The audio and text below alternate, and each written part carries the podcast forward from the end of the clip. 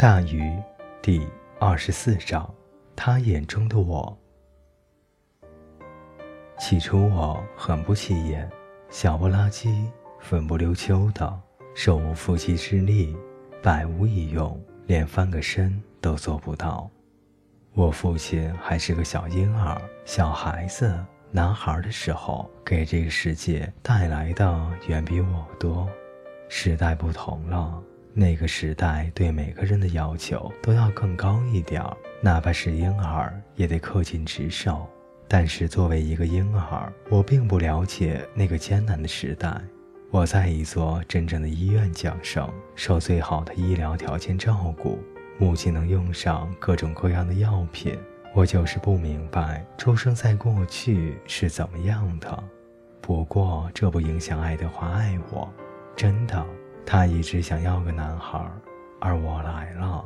当然，他对我的到来期望更高一些：一道无声的光芒，一片光辉，甚至来个光环，那种神秘的圆满感。但是这些都没有，我只是个小毛头，像其他婴儿一样。当然，有一点不一样，我属于他，这让我与众不同。我没完没了的哭，没完没了的睡。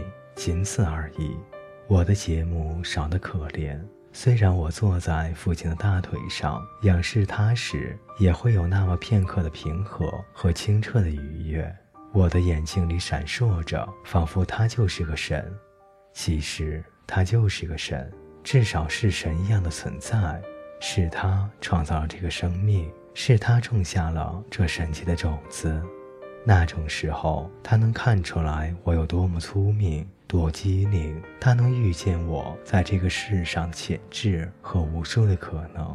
但我又会开始哭，或者我的尿布又要换了，他就不得不把我交给我的母亲，他搞定所有这些事，并且哺育我。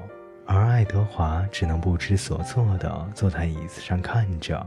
他突然就厌烦了这吵闹，这无眠的夜，这气味都让他倍感折磨。他也厌烦了他疲惫的妻子，所以有时候他会怀念过去的生活，自由，有可以思考的时间。但这又让他与其他男人有什么不同呢？男人和女人不同，女人生来就为了持家，这是他们该关心的事；而男人就该走出家门去工作，这是理所当然的事。从狩猎采集的远古时代一直到今天都是这样的，男人们就是这么被分裂的，他们必须扮演两个人，家里一个，外面一个，而女人就只有一个角色。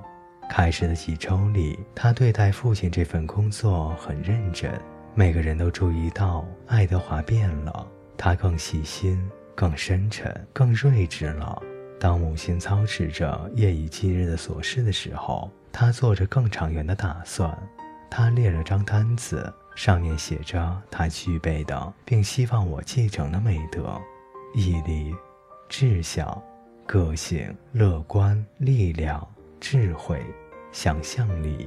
他把这些写在纸单的背面，这些是他必须自己发掘的美德，而现在他可以和我一起分享。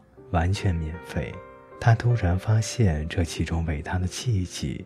我空手而来，其实是福气。看着我的眼睛，他看到一片无限的空旷，等待着被填满。这就是他的工作，作为父亲的工作，将我填满。他在周末完成这项工作，平时他不常在家，因为他都在路上销售、追逐金钱、工作。举办课程是工作之一，有没有那种男人不用奔波，不用拍拍灰尘上路，不用住旅馆，不用吃过期罐头就能丰衣足食的工作呢？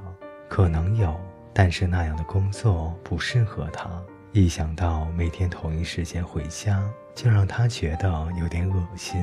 不管他多爱他的妻子和儿子，他只能承受这种程度的爱。一个人呆着或许寂寞，但有时候被一群对他不断有所求的人围绕着，寂寞有过之而无不及。他得休息休息，回家让他感到陌生。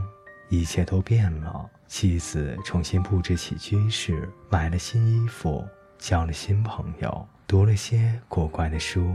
那些书就厚颜无耻地堆在他的床头。而我长得太快，他的妻子无法看清这种变化。可是他呢？回家让他看到了这不可思议的成长。相形之下，他觉得自己十分渺小。某种程度上，我在长大，他在萎缩。照这个逻辑，有一天我会长成巨人，而爱德华会在这个世界上消失，无法用肉眼看见。但是在这些可能发生之前，在他消失之前，他是个父亲，他做了那些父亲该做的事。他和我玩接球游戏，给我买了辆自行车。他打包了午餐，带我去那座山上野餐，在那里眺望整个镇子。这个希望无限的城市，在那里能看到他第一次做某件事的地方。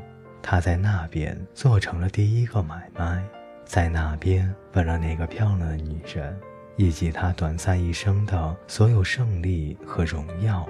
这就是他去那儿看到的东西，不是高楼大厦，或是城市天际线，不是树林，或是哪个正在修建侧楼的医院，都不是。是他的故事，他成年后的故事，在他面前如风景般展开。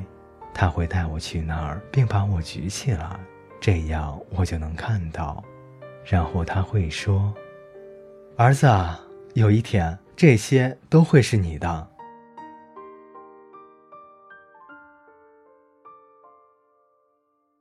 各位听众朋友，本节故事就为您播讲到这里，感谢您的陪伴。